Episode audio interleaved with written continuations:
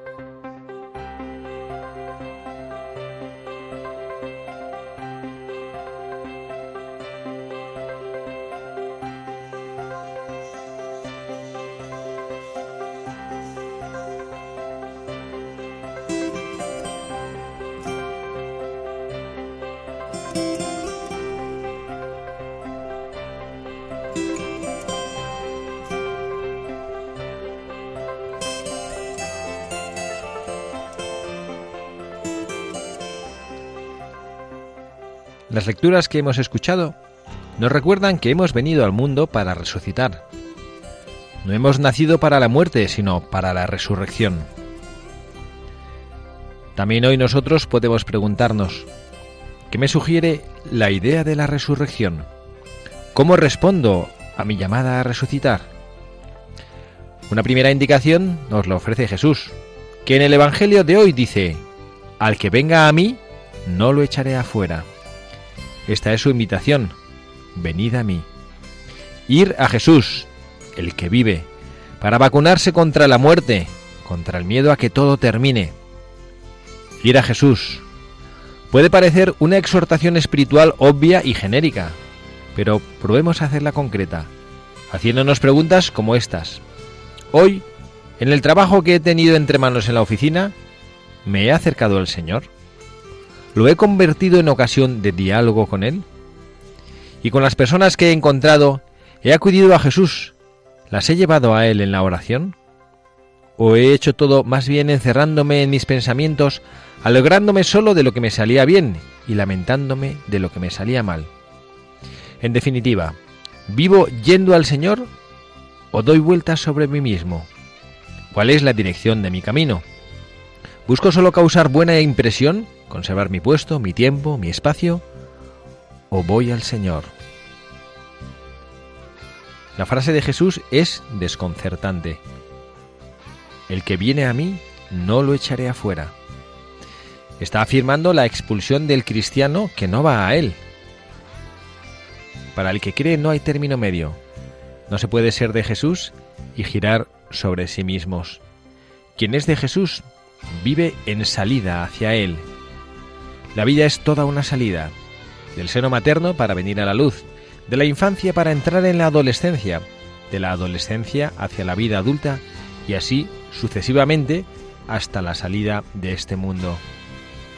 Hoy, mientras rezamos por nuestros hermanos cardenales y obispos que han salido de esta vida para ir al encuentro del resucitado, no podemos olvidar la salida más importante y más difícil, que da sentido a todas las demás, la de nosotros mismos. Solo saliendo de nosotros mismos abrimos la puerta que lleva al Señor. Pidamos esa gracia. Señor, deseo ir a ti a través de los caminos y de los compañeros de viaje de cada día. Ayúdame a salir de mí mismo para ir a tu encuentro, tú que eres la vida.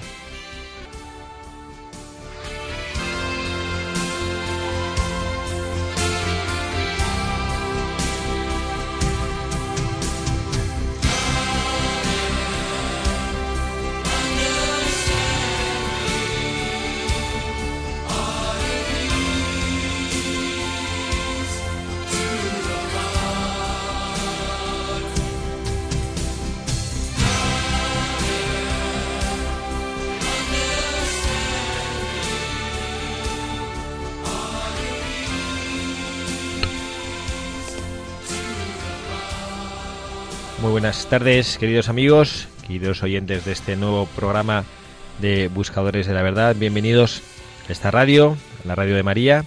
Gracias por estar aquí, gracias por acompañarnos con su presencia, hacer real, viva y fuerte esta radio de nuestra Madre, la Santísima Virgen María, esta voz que quiere oírse de manera particular Hoy, día 9 de noviembre, celebramos aquí en Madrid una fiesta especialísima, la fiesta de nuestra patrona, la Virgen de la Almudena. Les saludo el Padre Javier Cereceda, quien les habla en este nuevo programa de Buscadores de la Verdad.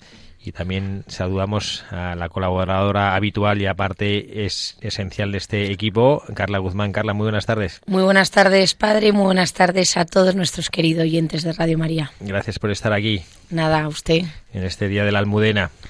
Qué bonito, ¿eh? Vamos a ver si disfrutamos de este día precioso de la Virgen, que bueno, que sale a las calles. Ayer el muchísimos colegios también en el que yo trabajo, estuvo disfrutando y celebrando con los niños en la explanada, llevando flores a la Virgen María, acompañándola con el cariño, representando a través de las flores lo mucho que queremos a nuestra madre. Es un día especial, estamos felices de poder compartir con todos ustedes esta tarde, con hacerlo en el sábado, en este día de la Virgen María. No, fue súper bonito ayer porque tengo un, un, hijo de siete años que fue también con su colegio a la ofrenda floral y la verdad que lo disfrutó muchísimo y además me encantó porque era una ofrenda floral, y llevaban flores a la Virgen, pero durante toda esa semana en el colegio los alumnos habían estado llevando alimentos eh, no perecederos para repartirlos luego entre toda la gente necesitada de Madrid.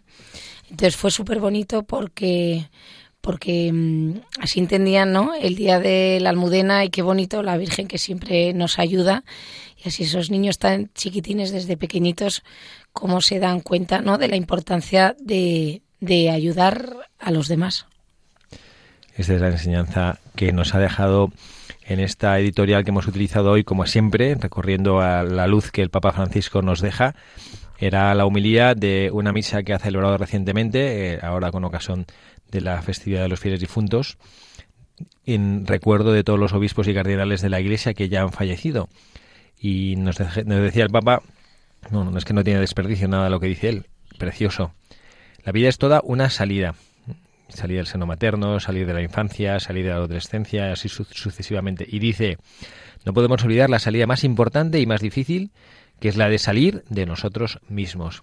Qué preciosa imagen ese salir de nosotros mismos, esa división que experimentamos en nuestra vida cuando nos enfrentamos bueno, pues con las dificultades que tenemos cada uno de nosotros, constatando nuestra limitación, constatando la herida que el pecado original proporciona en nuestro ser, en nuestro actuar, bueno, salir, salir de ese de esas cosas negras y oscuras y poder disfrutar del sol, de la vida, del amor, de la alegría del evangelio.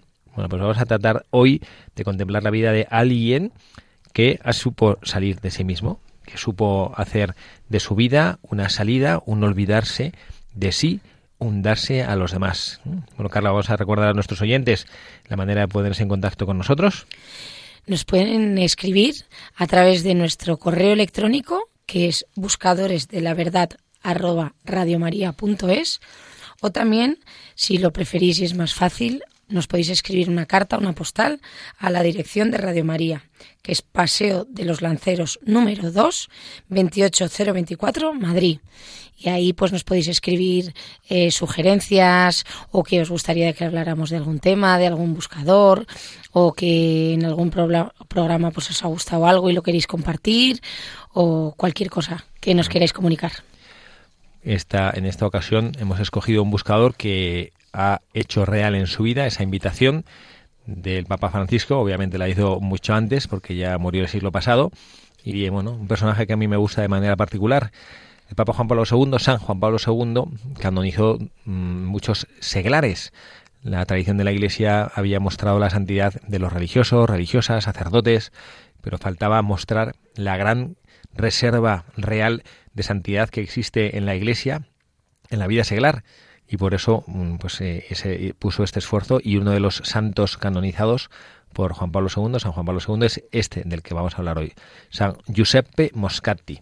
Echamos de menos al hermano Michael, que sigue haciendo su formación en Italia. Él nos proponía con frecuencia, cuando no teníamos claro, o ningún, ningún oyente nos había sugerido algún buscador, pues nos proponía siempre italianos. Bueno, pues hoy, en recuerdo en del hermano Michael, ¿eh? en su honor, el que además era un enamorado también de la Virgen de la Almudena, que le cantaba, aunque era italiano, se sabía de memoria el himno de la Almudena y le cantaba con cariño. Bueno, pues hoy, día de la Almudena, le hacemos un guiño al hermano Michael con este gran santo, San Giuseppe Moscati, José Moscati, santo médico que en su vida demostró de manera fehaciente que es posible olvidarse de sí mismo y que es posible vivir amando en salida a los demás, a todas las personas que tenemos a nuestro alrededor.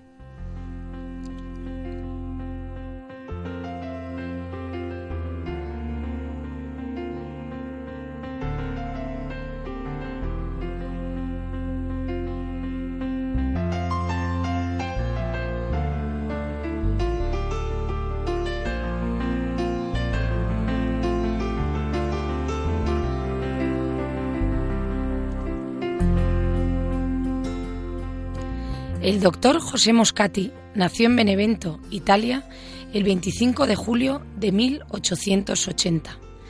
Ingresó en la universidad para estudiar medicina y a los 22 años de edad se graduó con las mejores calificaciones de su generación. Se levantaba diariamente muy temprano para ir a misa y recibir la comunión. Después se dirigía a las colonias pobres para ver a algunos enfermos y a las 8 y 30 de la mañana iniciaba el trabajo en el hospital. Sus pacientes predilectos eran los pobres. Basta narrar un episodio que sucedió en los últimos años de su vida. Desde hacía tiempo atendía a un anciano pobre.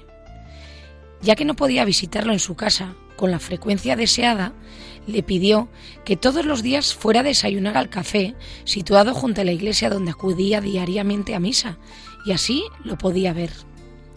El día en que el anciano no iba a desayunar, el doctor acudía a su domicilio para asistirlo.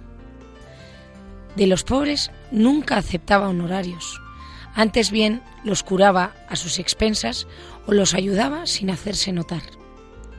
Después de la muerte del doctor, su hermana Ana aseguró que durante su vida dedicó todas sus ganancias, que no eran pocas, a los pobres, sin quedarse él con nada. Cuando sucedió la erupción del Vesubio en 1906, fue de voluntario a Torre del Greco, donde había un gran hospital, con la orden de desalojarlo. Durante más de 20 horas ayudó a trasladar enfermos a un lugar seguro.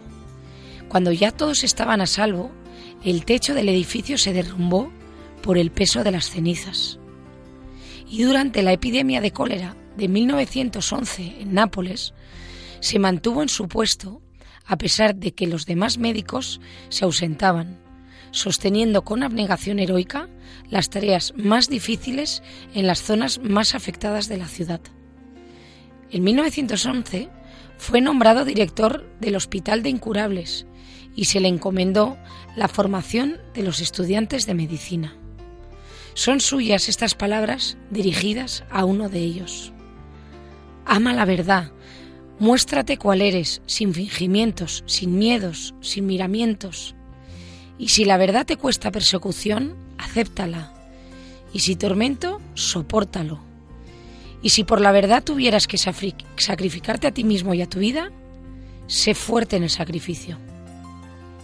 Su densa jornada, llena de ocupaciones en el hospital, la universidad, el consultorio y las visitas domiciliarias, quebrantaron su salud.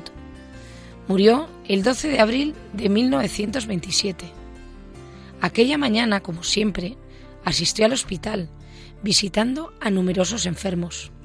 Hacia las 3 de la tarde se sentó en un sillón donde murió. Entre los primeros que acudieron a rezar ante su cadáver estuvo el cardenal Ascalesi, quien ante los presentes pronunció estas conmovedoras palabras. El doctor pertenecía a la Iglesia, no a aquella de quienes sanó el cuerpo, sino de la que quienes salvó el alma y que salieron a su encuentro mientras subía al cielo. Fue beatificado en 1975 por el Papa Pablo VI. En vista de la canonización, es examinada la curación de una leucemia, mielosis aguda mieloblástica, del joven Giuseppe Montefusco, ocurrida en 1979. A este hombre se le consideraba ya desahuciado. Su madre, Rosaria Rumieri, deshecha por el diagnóstico infausto, vio una noche en sueños la foto de un médico en batín blanco. contó el sueño a su párroco, quien le habló del beato médico Giuseppe Moscati. La señora fue a la iglesia del Gesù Nuovo y enseguida reconoció el rostro de la foto vista en sueños. Desde ese momento empezó a rezar a Moscati y consiguió que se le unieran parientes y amigos. Su hijo Giuseppe se curó totalmente en pocos días. Retornó a su duro trabajo de herrero y no ha vuelto a sufrir recaídas. Después se casó y ahora vive felizmente con su mujer e hijos. Después de largos exámenes, finalmente, en el consistorio del 28 de abril de 1987, el Papa Juan Pablo II fija la fecha de la canonización para el 25 de octubre del mismo año.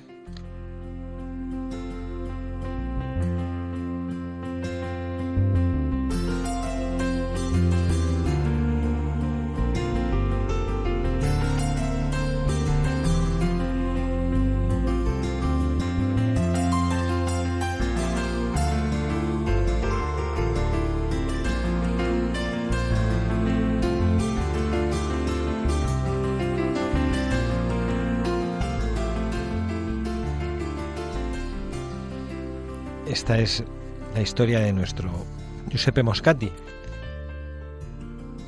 este santo médico que con una vida ejemplar efectivamente hizo real esto que el Papa Francisco nos invita ahora, muchos años después de su muerte, a que nosotros vivamos, salir de nosotros mismos. ¿Qué, te ha parecido, Carla, esta historia? ¿Tú conocías la, a San Giuseppe Moscati?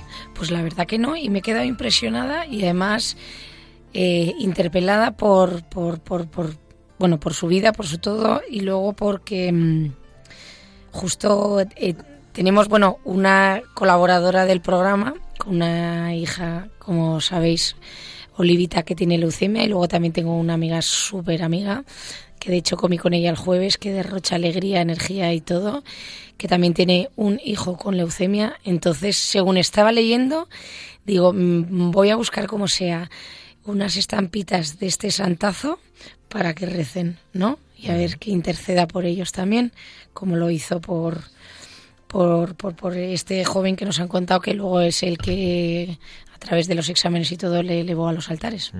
Gracias a esa, a esa, curación milagrosa fue el milagro definitivo con el cual la Iglesia pudo constatar la santidad, que es lo que hace la Iglesia en estos procesos de beatificación, constatar la santidad de este hombre, este joven médico que realmente como que estuvo bastante tocado por, por esta gracia de Dios y bueno, por la capacidad de, servir a los demás. ¿no? Bueno, pues vamos a proceder, como siempre hacemos, con mucho gusto, junto a todos ustedes, a buscar qué mensajes nos puede dejar para nuestra vida un hombre así, un hombre que bueno que tiene unas características que a mí me llaman poderosamente la atención un hombre atractivo de los que hace afición ¿no? de los que de los que te da gusto ser cristiano y ser como él no sí no de esos que dices ejemplos que cambian vidas no o sea de esa gente que deja huella y, y causa admiración yo esto lo puedo constatar en la bueno pues en el trabajo que me toca hacer en por lo donde me pone el señor a trabajar en el colegio en el que estoy como los jóvenes ciertamente cuando ven testimonios de este estilo y por eso la iglesia está necesitada de testigos en España y en todas partes del mundo en España que es la iglesia que nosotros conocemos cómo se necesitan personas que tengan de verdad la capacidad de transparentar, perdón por esta, este verbo, ¿no? pero hacer transparente lo que llevas dentro del corazón cuando llevas dentro del corazón lo más grande que se puede tener, que es el amor de Dios nuestro Señor. Pues Él lo vivió. ¿no? Y a mí sabe lo que me encanta, Padre, que es verdad que los jóvenes hoy en día, cuando les hablas de la religión y de los santos, tienen siempre como la imagen de los santos magníficos, pero como de los santos antiguos, pues San Ignacio Loyola, un San Francisco Javier, eh, un Santo Tomás.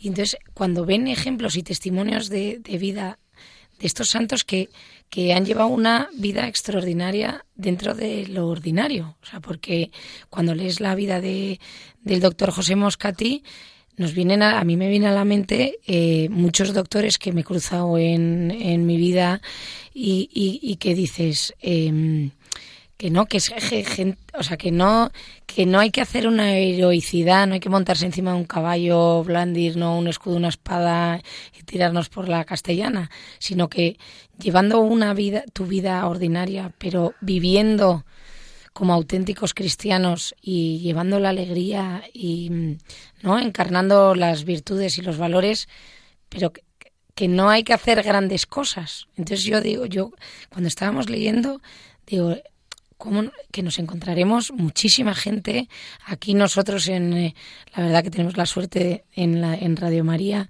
de mm, estar rodeado de un de magníficos voluntarios que tendrán mil cosas que hacer y dedican su tiempo aquí. O sea que que tampoco no la alegría, de, la alegría de ser cristiano, como dice Carla, entrar en las oficinas de esta emisora de Radio María, pues es una alegría, te cuentas con gente sonriente, esa acogida genuinamente cristiana, bueno, pues esto es lo, el esfuerzo que tenemos nosotros que poner. Y vamos ya, sin más dilación, a, compartir algunas enseñanzas, algunos mensajes que sabemos que desde el cielo, los guiños que nos envían estos santos, el doctor Moscati desde el cielo le queremos preguntar, ¿no? ¿Qué nos quieres decir hoy? San José Moscati, ¿qué nos quieres compartir hoy? ¿no? Como tu vida, como herencia de tu vida.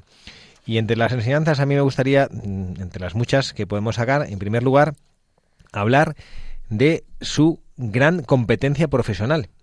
Quiero decir, bueno, pues como esto es interesante, analizando la vida de un santo, como esto es interesante. A veces parecería, y algunos de los que son enemigos de la Iglesia piensan que los cristianos como, como somos gente de segunda, ¿no? Esto es bueno, pues que gente como que no triunfa en la vida, que bueno, pues como que se refugian un poco en la religiosidad, porque bueno, pues porque la vida como que no les ha sonreído de manera particular, ¿no? Bueno, pues no es cierto.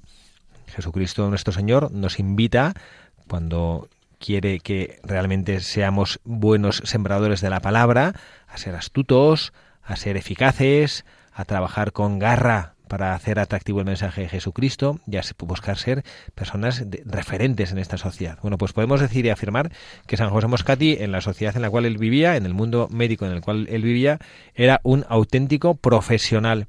¿Eh? No era un pobre curanderillo, no era un médico matasanos, no era un medicucho que improvisa recetas así para salir del paso inventándose cualquier palabra para consolar al paciente. No, no. Era un profesional. Era un hombre que estudiaba por las noches, que trabajaba y dedicaba tiempo a conocer cada vez más la ciencia médica. Él, desde luego, tuvo una prestigiosa carrera que fue públicamente reconocida.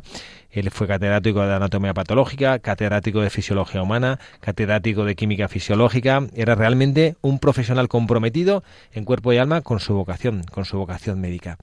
Y a mí, una de las cosas que además a mí me gusta muchísimo, entre otras cosas es uno de los lemas de los benedictinos, es San Benito a sus monjes les dice, no antepongáis nada a Jesucristo. Bueno, conociendo un poquito sobre la vida de San José, Moscati decía que quien habla de él dice que él nunca anteponía nada al servicio a los enfermos. Él siempre posponía cualquier cosa de su vida privada. Es que eso que decía padre, la verdad que tiene toda la razón, ¿no? Muchas veces se tiene esa idea, incluso, es por faltarle al respeto, pero hay a veces de sacerdotes que dicen, ah, pues, mira, pues se ha metido a cura pues porque no tenía otra cosa que hacer. Y, eso además te da, aparte que, aparte de faltar a la verdad, que te da una rabia porque dices, son gente súper preparada. Yo me acuerdo cuando, cuando usted me contaba otros sacerdotes que te cuentan cómo es su preparación, que son 12 años de, de, estudio, ¿no? O sea, ¿cuántos...? Bueno, depende en la vida religiosa, sí, pero vamos, en cualquier caso, los sacerdotes diocesanos aquí mismo en el Seminario de Madrid, pues estudian cinco o seis años eh, antes de ordenarse en unos estudios de altísimo nivel universitario, muchos de ellos aquí en la escuela, en la Facultad de San Damaso, y que, bueno, y también en otros muchísimos seminarios de España, que no, no es cualquier cosa ese sacerdote, vamos. Por eso, ¿no? Que aparte que además que para para lo que lo que tenéis que aguantar y acompañar que hay que estar muy bien formado porque vamos yo de eh, que estudio derecho no no vamos no, no podría hacer ni la mitad de la mitad. Pues a mí esto, a mí me, desde luego que me edifica mucho esta afirmación de, que vemos en la vida de, de San José Moscati, el, la capacidad que él tenía de ser un profesional en serio de, de primerísimo nivel. Y y esa, en esa profesionalidad descubrir que es verdad eh, que a veces en la ciencia médica quizá puede, puede faltar un poco, ¿no? Porque la ciencia avanza tantísimo y ahora que veía que él era catedrático de tres aspectos distintos, también es verdad que él vivió pues hace muchos años, quizá la medicina no era como ahora, que ahora lo veo más complicado que uno fuera catedrático triple tener una triple cátedra, ¿no? Es que el padre no lo quiere decir, mm. pero el padre Javier también es médico. Bueno, yo también estoy suerte Médico de cuerpo y almas. Antes de entrar en, la, en, la, en el seminario, ciertamente, pero bueno, que, que a mí me admira eh, este hombre, pues esta capacidad que tenía de no solo considerar la ciencia médica, pues eso, como una especie de reparación, taller de reparaciones, sino la capacidad y la fuerza que tienen los médicos para poder curar el alma, para poder dar con una mirada de cariño, con una mirada de generosidad, esperanza a los enfermos. ¿Sabe qué me viene a la cabeza? Perdón por interrumpir. Pero mm, otro buscador de la verdad, que también hablamos de él, que era eh, Nathanson. Un médico también. Llegó ¿Es beato? No. Bueno, Bernard Nathanson era el, doctor muerte. Sí, pero que se convirtió... tuvo una conversión, efectivamente, él antes era de origen judío él, vamos, tiene saber, hay un libro que escribe, describe su vida que se llama La mano de Dios. Es precioso. Que era lo que él se consideraba a sí mismo, en el cual relata todo su proceso de conversión. Y bueno, realmente desde el punto de vista humano era un auténtico monstruo, porque mm, acabó con la vida él personalmente de decenas de miles de niños. Abortista, él, Abortista, ¿no? médico abortista en Estados Unidos. Incluso dos hijos suyos, porque él abortó, él le procuró abortos a su mujer y hasta que él descubrió, curiosamente a través de la ecografía, porque estaban, estaban descubriendo lo que era la ecografía y él hizo un aborto y, a través de la ecografía vio cómo el bebé intentaba apartar el aparato con el cual el, pues el médico trituraba su cuerpo, ¿no? Y eso le dejó a él muy golpeado y bueno, pues poquito a poco, o sea, con, mucha rapidez, o sea, que no, no, creo que fue no creo que fue solo esa vez, pero desde, él quedó muy tocado de aquella constatación y bueno, pues dejó poco a poco, algún aborto más hizo, pero se dio cuenta que era una barbaridad y lo dejó. Y luego, efectivamente, como dice Carla, tuvo su momento de conversión. Él, él fue acompañado, no recuerdo por qué, sacerdote en su proceso de conversión y eh, cuando recibió el bautismo él no podía creer que sus manos manchadas de miles y miles de vidas, que Dios nuestro Señor le perdonara lo que hacía y que le devolviera la pureza de corazón, ¿no? Bueno, es que efectivamente al final de su vida, pues a pesar de las barbaridades que había hecho, luego lo descubrió, lo reconoció, se arrepintió y bueno, pues eh, no sé, no, yo creo que no es no es beato, ¿no? Pero digamos que es un hombre que ciertamente pues si, si su conversión fue real, que no tenemos motivos para dudar de ello, pues esperemos que esté gozando también del Señor yo, una de las cosas en este, en ese primer aspecto que estamos nosotros viendo de, bueno, pues sobre la vida de, de nuestro actual eh, buscador, San José Moscati, que una, una cosa que para mí es una frase preciosa y que impacta muy poderosamente, al menos sobre mi corazón y sobre mi cabeza. Cuando él estaba pues en el, en el, momento este de plenitud porque murió muy joven, ¿no? En el momento de plenitud de, su trabajo y demás, también era formador de, de, nuevos médicos. Y eh, pues cuentan que una de las eh, de las eh, veces que hablaba con, sus alumnos, alguno pues debió transcribir esta afirmación que, que él les decía. Lo leo. Ama la verdad. Muéstrate como eres, sin falsedades, sin miedos ni miramientos y si la verdad te cuesta la persecución, acéptala. Si te cuesta el tormento, sopórtalo. Y si por la verdad tuvieses que sacrificarte tú mismo y tu vida, sé fuerte en el sacrificio. Brutal, ¿eh? Es como de mártir. ¿Mm? Bueno, es una, es una afirmación preciosa y es una realidad que a veces nosotros pensamos, bueno, pues que la verdad la abrazo en tanto en cuanto no me cueste nada, ¿no? Pero bueno, la verdad hay que abrazarla también cuando cuesta. No, no, me encantaba, o sea, es una afirmación de valentía, de coherencia y de amor a la verdad, que hoy en día es verdad que con toda, desgraciadamente, esta cultura del siglo XXI del relativismo, ¿no? El que todo vale, eh, todo es ambiguo, eh, ¿no? O sea, que vas ahí como caminando sin definirte, que, o sea, escuchas esto, esta afirmación y te tumba. Sí amar la verdad. Por encima de todo. Que bueno, que podríamos quizá escuchar en manos del mundo eh, una afirmación que diría, bueno, toma la verdad si no te complica mucho la vida, ¿eh? Si tú tienes algún problema, mejor darle la espalda, ¿no? Y si la verdad te cuesta el tormento, pues, eh, pues nada, pues avanza que una mentirijilla no pasa nada, ¿no? Y si la verdad te cuesta la persecución, pues nada, tú mira por otro lado que, y, no, y no, no, no, te dejes perseguir, ¿no? Pues justo, padre, eh, a mí me encanta, o sea, eh, todo el tema de las redes y todo, tiene, hay que saber utilizarlas con mesura, con equilibrio y hay perfiles, la verdad que bastante buenos, interesantes como decía el Papa Francisco, ¿no? que también evangelizar a través de las redes. Bueno, pues a través de algunos perfiles, por ejemplo, soy igual obispo Munilla, justo el miércoles puso un, una frase que era sobre esto, que a mí me encantó, lo de acepta la verdad, ¿no? Y no te dejes llevar. Y ponía como un, había un dibujo que como que mm, explicaba esta afirmación que era eso, ¿no? Como eh, si, si estás, digamos, soy vasca, si estás a seta, estás a setas, no a Rolex. Pero es verdad que, que, que hay que, por, por la verdad, ¿no? Y por, hay que dar la muerte, que no, o sea, dar la vida, que no, no hay que doblarse, hay que ser coherente. No hay que, no hay que transigir y perder el amor a la verdad. Bueno, pues vamos a... Y qué difícil, ¿eh? Es difícil, sí. Sí, porque hay a veces, sobre todo que nos estarán escuchando eh, a los jóvenes, que es verdad que nos cuesta un montón porque que quieres ser aceptado en el grupo o cuando has empezado a trabajar y quieres pues como caer bien a todo el mundo, que no, que dices una cosa, dices otra cosa, a unos, a otros. Y yo la verdad además siempre digo que hay que mantenerse firme porque lo auténtico se, se ve y se nota. Y, una, y aunque al principio no despiertes todas las simpatías del mundo, ya verás la gente que se mantiene firme, coherente, y auténtica es la que luego prevalece.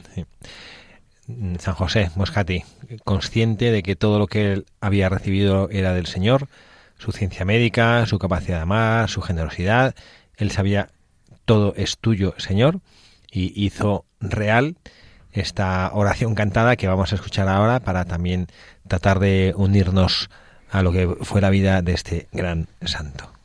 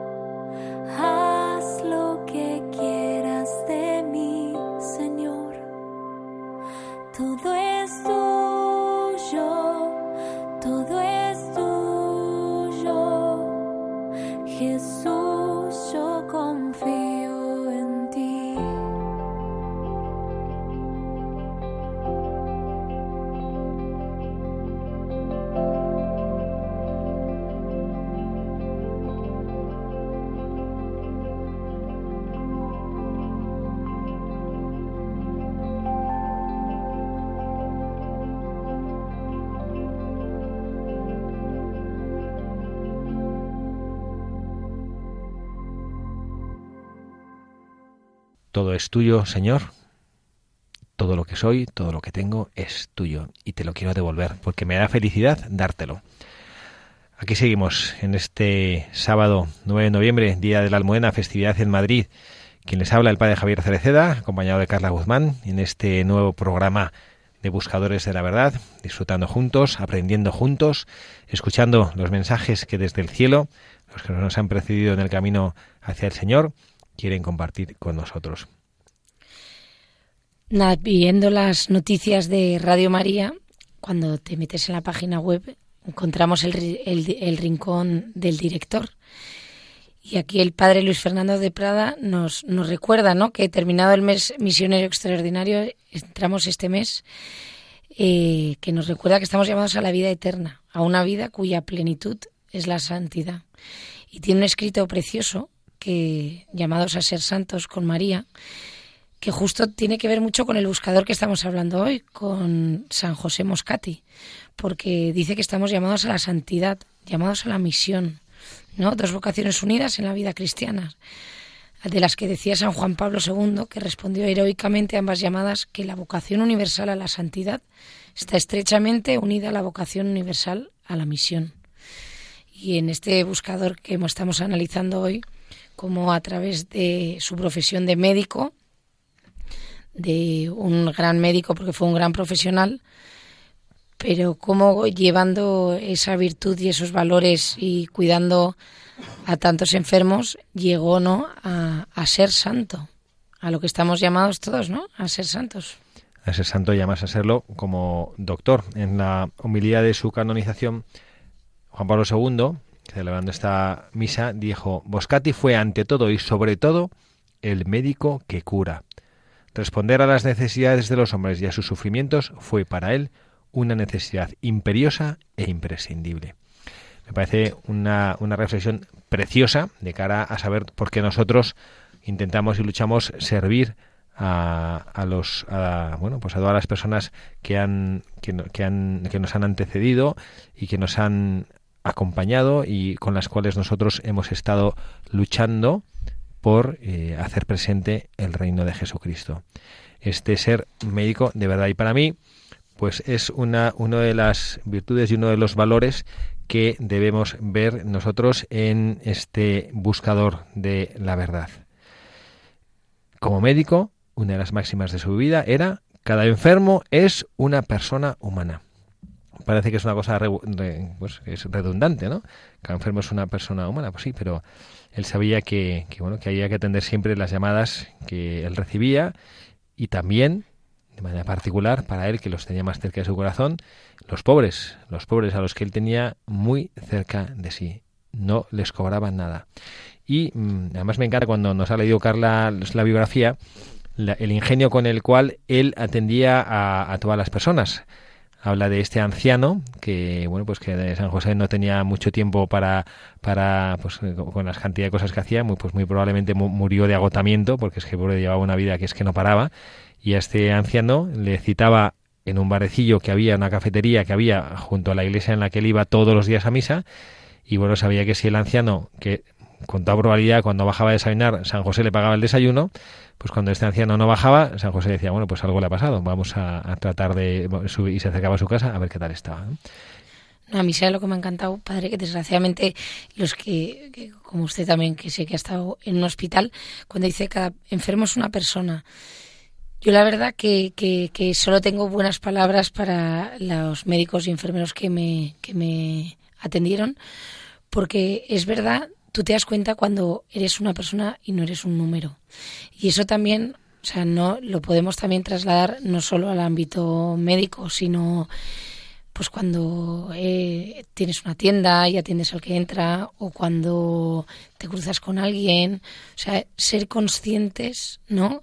Que cada persona, o sea, cada con quien te encuentras es una persona y esa persona tiene sus sentimientos, tiene y es única y hay gente es verdad que se nos acerca pues porque igual tenemos el don de, de, saber escuchar o, o, justo esa persona tiene un mal día y te viene a hablar o ese hijo tuyo que que igual es un poco petardillo pero justo ese día necesita de ti o esa madre, ese padre, ese compañero, ese amigo, ¿no? Que, que le sepamos escuchar y que, y que le ayudemos, que es verdad que a veces estamos agotados, porque yo me imagino el pobre José Moscati, ¿no? Que todos los días cuando desayunaba con este anciano y se preocupaba que si no había ido a desayunar iba a su casa, pues que hay a veces que te da una pereza de horror, ¿no? Y lo que quieres igual es yo que sé, comer y enchufar la tele, ver la telenovela y, dormir una siesta y no escuchar muchas veces pues una llamada de un amigo que dices, no, ya le llamaré, o este es que me va a contar un drama que me da una pereza, pues no, hacer ese esfuerzo, esa llamada, y mira, ofrecerlo no por todos los pues, pues, eh, enfermos, por quien sea, porque es verdad que luego se agradece. ¿eh?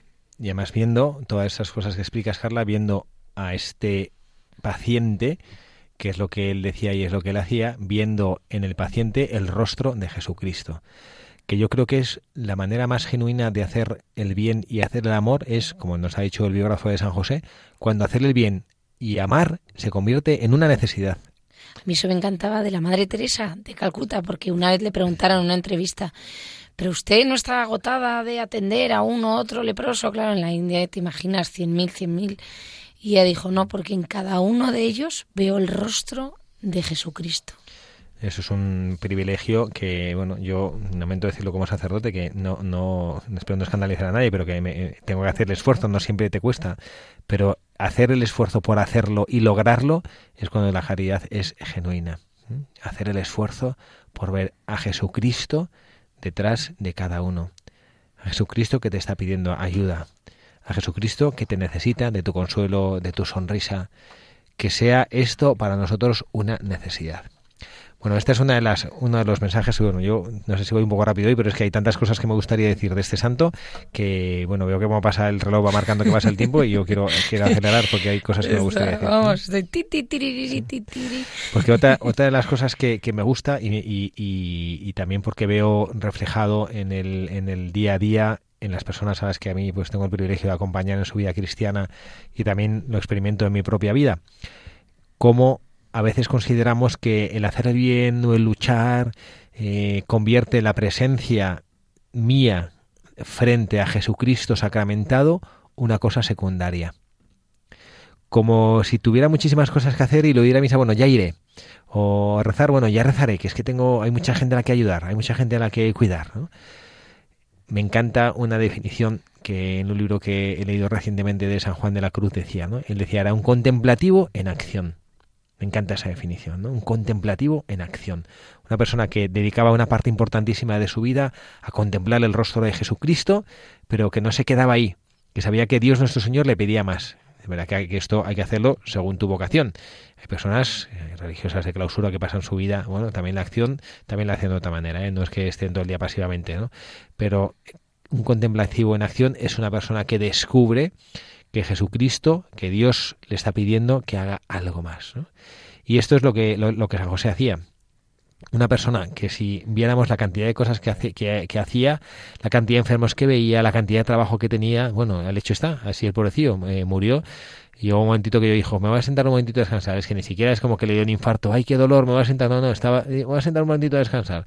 Y se sentó, boom, y ahí entró el alma al Señor. Bueno, es que murió con 47 años, que yo me he quedado Vamos, yo misma. Un jovenazo, ¿no? Pero murió sirviendo. Murió, bueno, pues en esa vida tan frenética que tenía, de, tanto trabajo y de tanto servicio, él sacaba toda su fuerza de la oración y de la misa, a la que asiste a diario cuando apenas amanece. Y creo que lo que antes decíamos que a veces no es tan fácil, es fácil decirlo y predicarlo, no es tan fácil ver el rostro de Jesucristo en los demás, no es tan fácil convertir la propia acción caritativa en una necesidad, que es que no me quedo tranquilo si no sirvo, esto es muy difícil vivirlo si no anclamos nuestra vida en un profundo espíritu de oración. Yo iba, estaba mirando ya el siguiente mensaje, padre, porque em, es, eh, bueno, es de una anécdota de, de, su vida cuando él después de después de no del, del Vesubio bueno que años después es que me ha llamado la atención se va a reír ¿eh? mi padre canta en un coro. Y entonces esta es una entrevista que tuvo con Caruso, el famoso cantante de ópera, que seguro que todos se acuerdan de él. Vamos, es como hablar de, de nuestro querido, mm, bueno, Pavarotti o pues Caruso, que tenía una enfermedad, eh, el pobre estaba muy enfermo, muy enfermo, había ido a muchísimos eh, mm, médicos y no daban con la causa de, de su enfermedad y lo que le pasaba y entonces se puso en contacto con nuestro querido buscador, con el doctor Moscati, y él encontró la verdadera causa, pero la verdad que ya era tan, tan tarde, estaba la enfermedad tan avanzada que ya nada se puso a hacer, se pudo hacer. Y entonces fue a verle a, un hospital que estaba, a un, perdón, al hotel donde estaba Caruso, un hotel de lujo en Sorrento, y le dijo, Usted ha consultado ya tantos médicos, ¿por qué no consulta al mejor de todos, que es Cristo, nuestro Señor, y hace una confesión general? Pues nada, Caruso se hizo la eh, se confesó y murió después de haber hecho esta confesión general. O sea, imagínese que nuestro querido Moscati, o sea, no solo era, como decíamos profesionalmente, un grandísimo médico, sino incluso cómo intercedió por la por el alma de este gran cantante de ópera, por Caruso. Qué grandeza de alma de ese reconocimiento, que el gran médico es al que a veces tanto nos cuesta recurrir. Y nos cuesta recurrir porque muchas veces, y esta es otra de las enseñanzas que San José Moscati nos deja, cuando acudimos a Cristo como el gran médico que sabe curar de verdad el alma herida, muchas veces nos cuesta tomar la medicina que nos prescribe. Hace poco leí una oración que había compuesto un padre de familia con un hijo enfermo, creo, creo recordar, porque ahora mm, honestamente tampoco vi exactamente el origen de esa oración, pero decía algo así como que te Señor, te pido fuerzas para no atarte las manos cada vez que te digo hágase tu voluntad. Y es verdad que nosotros decimos hágase tu voluntad y luego, pero que me pase esto. Veo que tengo tal dificultad, Señor, hágase tu voluntad, pero quítame esta cruz encima. Señor, hágase tu voluntad, pero a mí esto no me gusta. Bueno, pues hay que aprender, y así lo supo hacer San José Moscati, el ponerse en manos de Dios y no limitar y no poner mordazas y no poner grilletes en las manos de Jesucristo para que Él sienta toda la libertad de hacer de nuestra vida lo que a Él le plazca, que para eso es nuestro Dios y nuestro Señor. Un último mensaje, todavía nos da tiempo para hablar de, este gran buscador. Y a mí, bueno, pues que voy a permitirme el lujo de hacerlo recordando mi condición también sanitaria, recordando mi título de médico, que el mundo, este es uno de los mensajes que nos deja este gran buscador de la verdad, el mundo necesita médicos con rostro humano. Y bueno, me voy a permitir aquí no solo hablar a los médicos de profesión. El médico es aquel que cura. Y pensemos que nosotros tenemos a nuestro alrededor muchas personas que están heridas por enfermedades no solo del cuerpo. Y en este sentido todos somos médicos. No médicos para poder prescribir medicamentos, para hacer cirugías, para auscultar. Somos médicos porque tenemos la capacidad de dar a los demás remedio para su sufrimiento, remedio para su dolor, remedio para su inquietud, remedio para su angustia, remedio para todo lo que les pueda inquietar. Y me ha venido a la cabeza la bueno pues una, una historieta que me contó hace poco un, una madre del colegio que su marido es esposo que es médico, su marido es esposo, obviamente, que su marido es médico. Era un trabalenguas. Y que, que, cuenta que es un hombre muy, que es un hombre muy gracioso y es, es, andaluz, ¿no? Y es simpatiquísimo y, y, bueno, pues es médico y, bueno, pues trabaja con personas que enfermos de, de pulmón, algunos de ellos con cáncer, ¿no? Y entonces dice que su marido cuando pues ha pedido algún análisis de algún paciente suyo, a ver si el tumor, a ver si tiene un tumor o alguno que está operado y que está viendo y, bueno, a ver qué tal, que si la noticia es positiva, es decir, que el resultado es positivo, que es que su marido está inquieto hasta que lo transmite al enfermo, ¿no? Y entonces dice que, que a veces que está en la consulta de repente le llegan, sabe que va a venir un paciente, ah, que va a venir el paciente tal, empieza a ver el informe, a ver el informe y lo mira y que si el resultado es positivo, dice que le da tanta alegría que sale a la sale a la sala de espera, busca con la mirada al paciente y cuando le ve le pone como el pulgar para arriba, ¿no? Como diciendo, bien, bien, ha salido todo bien, ¿no? Bueno, me parece una anécdota preciosa, ¿no? De eso es un médico con rostro humano. Es verdad que a veces los médicos, bueno, pues también eh, conviven mucho con dolor y con el sufrimiento y es difícil, ¿no? Mantener esta, esta, esta alegría y esta sonrisa cuando, bueno, hay tanto dolor alrededor. Pero bueno, me parece que es un mensaje precioso al cual nosotros también podemos a, acudir y, y también nosotros, bueno, pues tratar de, con esa condición de médicos que somos todos, mostrar esa alegría, esa, ese ingenio y esa espontaneidad.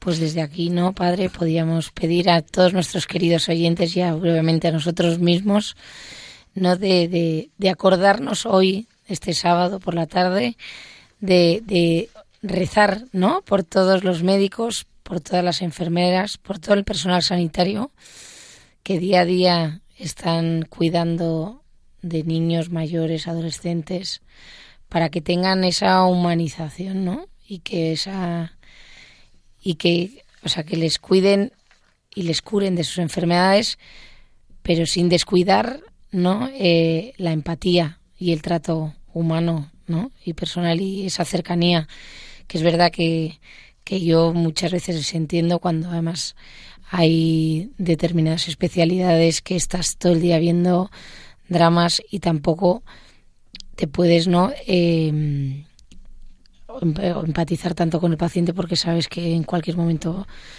y luego sufres un montón pero no sé de aquí podríamos hacer una llamada no a todos los que nos están escuchando para rezar elevar una oración por por todos estos médicos y oración y también gratitud a ellos que nos dan nos hacen mucho bien no solo devolviendo duro, la ¿eh? salud ¿no?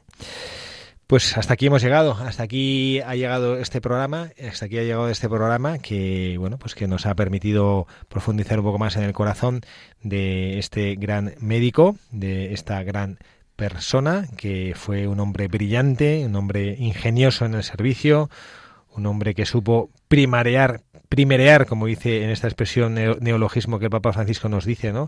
Para poner en primer lugar a los demás, que supo vivir desprendido, que supo acoger, esto no lo hemos comentado, una, una, pobreza que enriquece a los demás, porque él se hizo pobre dando lo que tenía a los pobres, que les enriqueciera, un hombre valiente en el servicio, un hombre que amaba la verdad, esa verdad que te hace libre, un hombre que supo acoger en su corazón esa pertenencia a la iglesia peregrinante y sobre todo ese hombre que supo entregar su vida hasta el final sirviendo a los demás. Consumatum est, como Cristo en la cruz, obviamente pues de una manera creatural como él lo era, un hombre mucho más una criatura, no es el creador, no es la segunda persona de la Santísima Trinidad, Jesucristo, pero también un hombre que hasta el final entregó su vida sirviendo.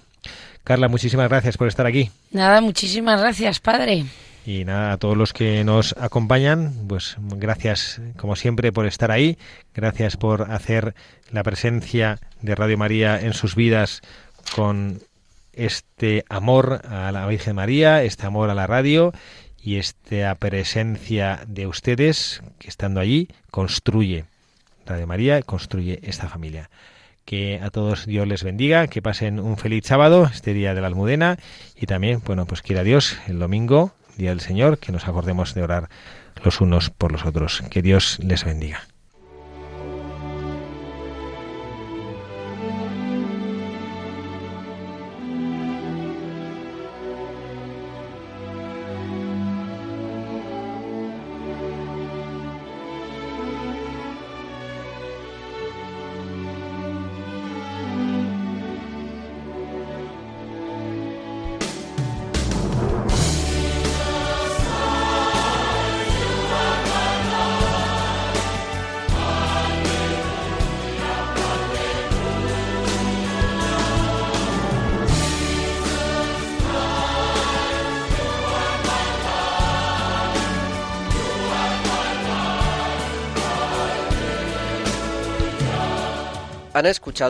Buscadores de la Verdad con el padre Javier Cereceda.